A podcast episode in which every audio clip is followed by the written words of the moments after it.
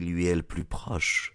Loin de moi de nier ce pouvoir, mais je crois qu'il faut être prudent en de telles matières, car une fois au moins j'ai appris que ce qui était dans le cadre des lois naturelles peut sembler tout à fait en dehors d'elles. John Van Sittard était le deuxième associé de la société Hudson et Van Sittard, exportatrice de café de Ceylan.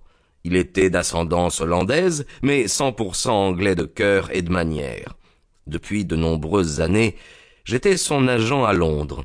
Quand il arriva en Angleterre pour y passer trois mois de vacances, il s'adressa à moi pour obtenir les introductions lui permettant de s'initier à la vie de la ville et de la campagne. Il quitta mes bureaux avec sept lettres dans sa poche. Pendant quelques semaines, de courts billets provenant de différents endroits m'informèrent qu'il avait gagné la sympathie de mes amis. Puis, j'appris qu'il s'était fiancé avec Emily Lawson, de la branche cadette des Hereford Lawson, et presque aussitôt après qu'il s'était marié. La cour d'un voyageur ne pouvait être que brève, et déjà approchait la date à laquelle ils devaient reprendre le bateau. Ils partiraient ensemble pour Colombo, à bord d'un navire de la société, voilier de mille tonneaux. Ce serait leur voyage de noces.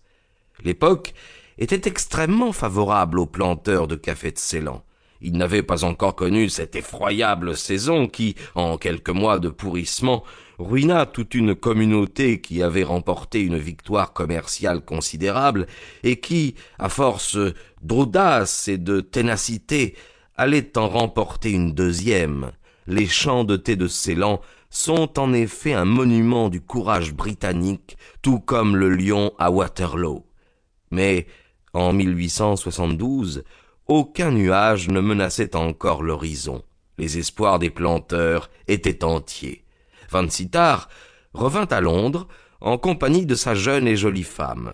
Il me la présenta, nous dînâmes ensemble, et il fut également convenu que, puisque les affaires me réclamaient également à Ceylan, je serais leur compagnon de voyage sur l'Eastern Star, dont l'appareillage était prévu pour le lundi suivant. Je le revis le dimanche soir. Il pénétra chez moi vers neuf heures avec un air soucieux et ennuyé. Quand je lui serrai la main, je remarquai qu'elle était chaude et sèche. Je voudrais, Atkinson, me dit-il, que vous me fassiez servir un peu de jus de citron et de l'eau. Je meurs littéralement de soif, et plus je bois, plus j'ai envie de boire. Je sonnai et commandai une carafe et des verres. Vous avez de la fièvre, lui dis-je. Vous ne semblez pas dans votre assiette. Non, je ne me sens pas bien. J'ai une crise de rhumatisme au rein et je n'ai pas d'appétit. C'est ce maudit Londres qui m'étouffe. Je ne suis pas accoutumé à respirer un air que brassent en même temps quatre millions de poumons. Il agita ses mains crispées devant sa tête. Il donnait réellement l'impression d'étouffer. Dès que vous serez en mer, vous vous sentirez mieux. Ah là, je suis d'accord avec vous. C'est ce qu'il me faut. Je n'ai pas besoin d'un autre médecin. Si je n'embarque pas demain, je tomberai malade. Il avala d'un trait sa citronnade, et il se frictionna le creux des reins avec ses deux mains. On dirait que cela me fait du bien, reprit-il en me regardant d'un œil embrumé. Maintenant, j'ai besoin de votre assistance, Atkinson, car je suis dans une situation délicate. Ah bon, laquelle? Voilà. La mère de ma femme est tombée malade et elle lui a câblé pour l'appeler à son chevet.